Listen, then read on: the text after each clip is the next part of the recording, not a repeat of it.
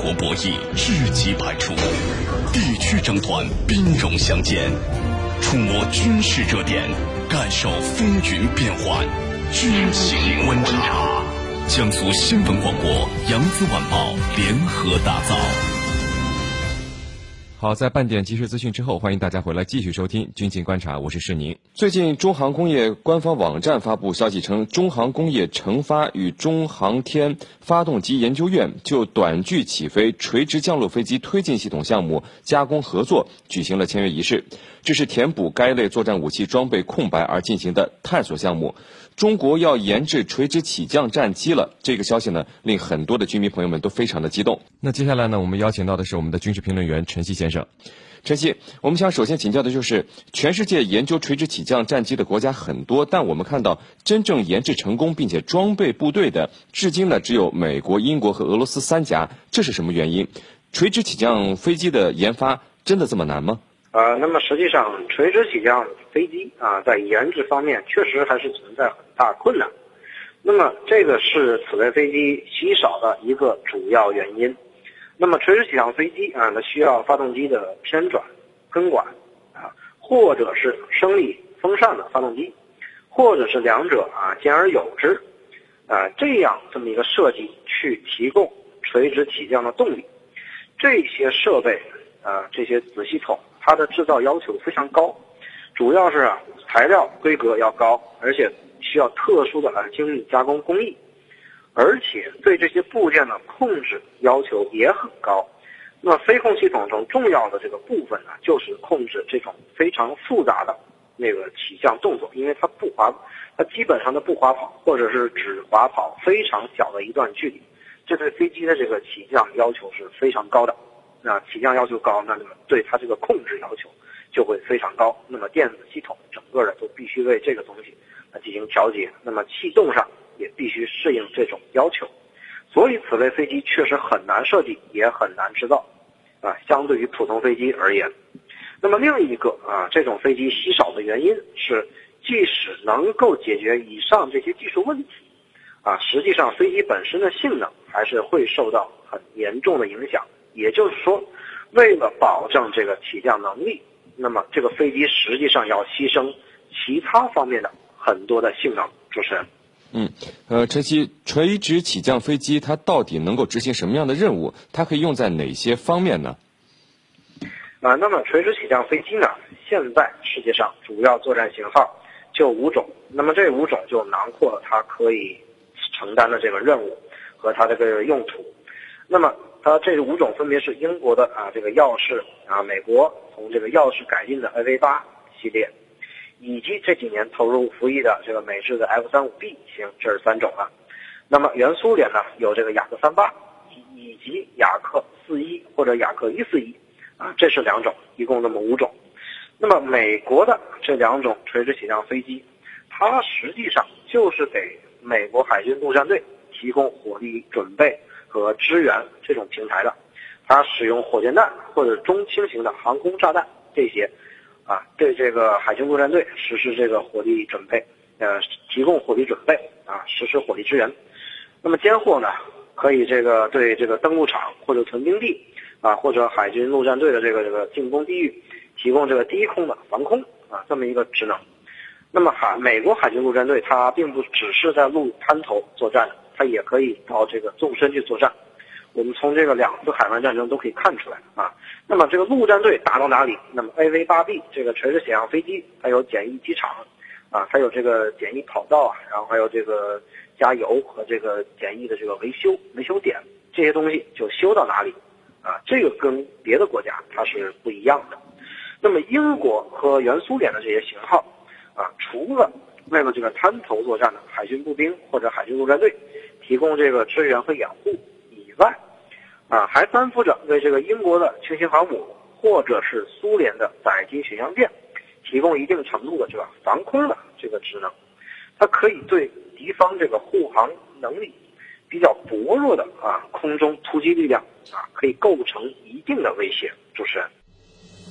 纵观天下军情。解析兵道玄机，深入军情一线，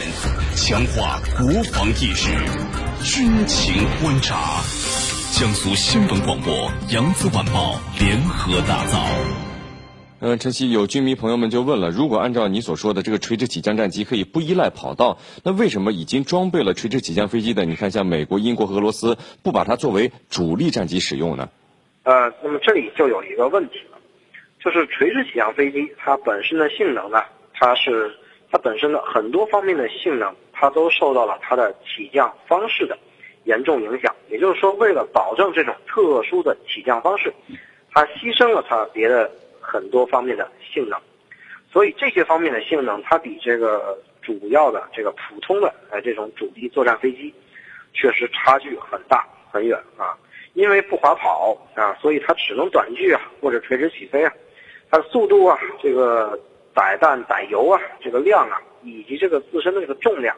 都要严格控制啊。所以飞机的这个作战威力啊。滞空时间啊，以及这个飞行速度啊，都会非常有限啊，都会比较低。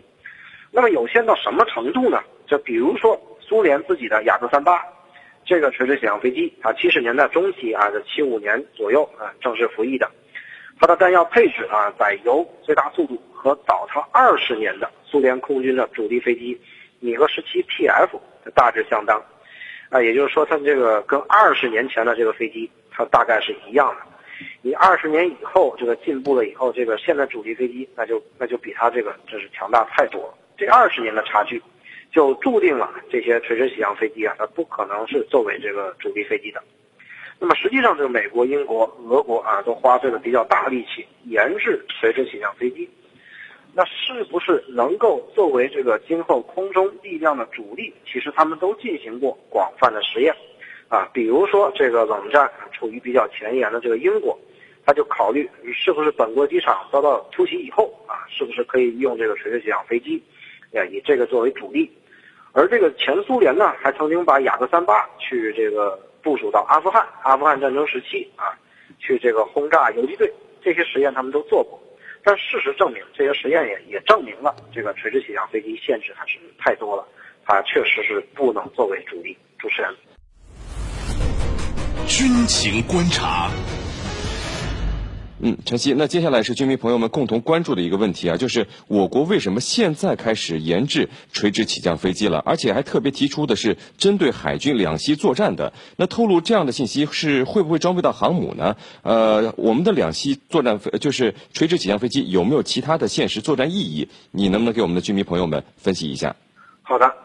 呃，那么我国。研制这种垂直起降飞机的原因啊，最可能的还是面向两栖作战的这个需求。那么首先呢，我国的这个空军啊，它是不缺这个作战飞机的，它也没有特别要求啊进行这种特特殊的这种起降方式来使用这些飞机啊，所以肯定它不是给空军研制的。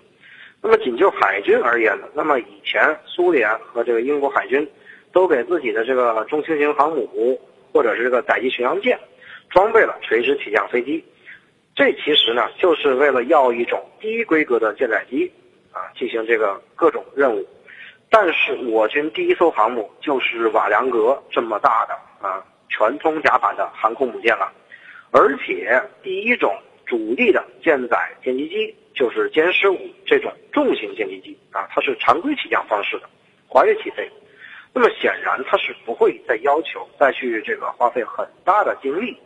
去制造或者研制这么一个低规格的垂直起降飞机，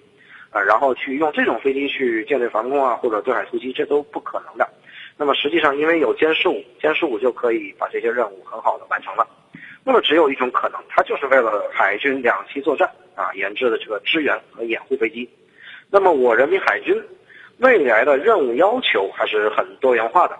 我国今后推行这个“一带一路”的这个战略。啊，要求呢海军去远海，比如说去印度洋，去维持和平，去巩固我们的这个发展成果，以及去传播友谊啊，促进交流，这些呢都需要海军出现在这个地方去去做。那么在近海呢，很多问题可以靠岸基飞机去解决，那么到了印度洋，只能依靠啊这个舰载飞机去完成很多任务。不管是应付这个反华势力的这个武装武装挑衅呢，还是打击这个极端势力啊，还是这个应对反海盗和这个恐怖主义，啊这些这个非传统的威胁，这都需要这个充足的航空作战力量，也就是这些这个舰载机去完成。那么实际上呢，如果只靠航母以及航母上的重型的歼十五歼击机那去打海盗，嗯，这这些任务，这个是肯定是不够用的。那么实际上，这个对地面的火力准备啊、支援呐，以及这个低空侦察呀，这些这些任务啊，需要比较长时间的这个非常高强度的出动，这还是需要专门的两栖支援飞机去完成。那么适当的造一些两栖攻击舰，或者是搭载垂直起降飞机，这时候就非常必要了。那所以我国研制垂直起降飞机，那么它必然它是面向远海的两栖作战要求。说到最宏观的层面，那也是为了“一带一路”这个战略的啊，是去为这个战略啊添砖加瓦的这么一个需求。主持人，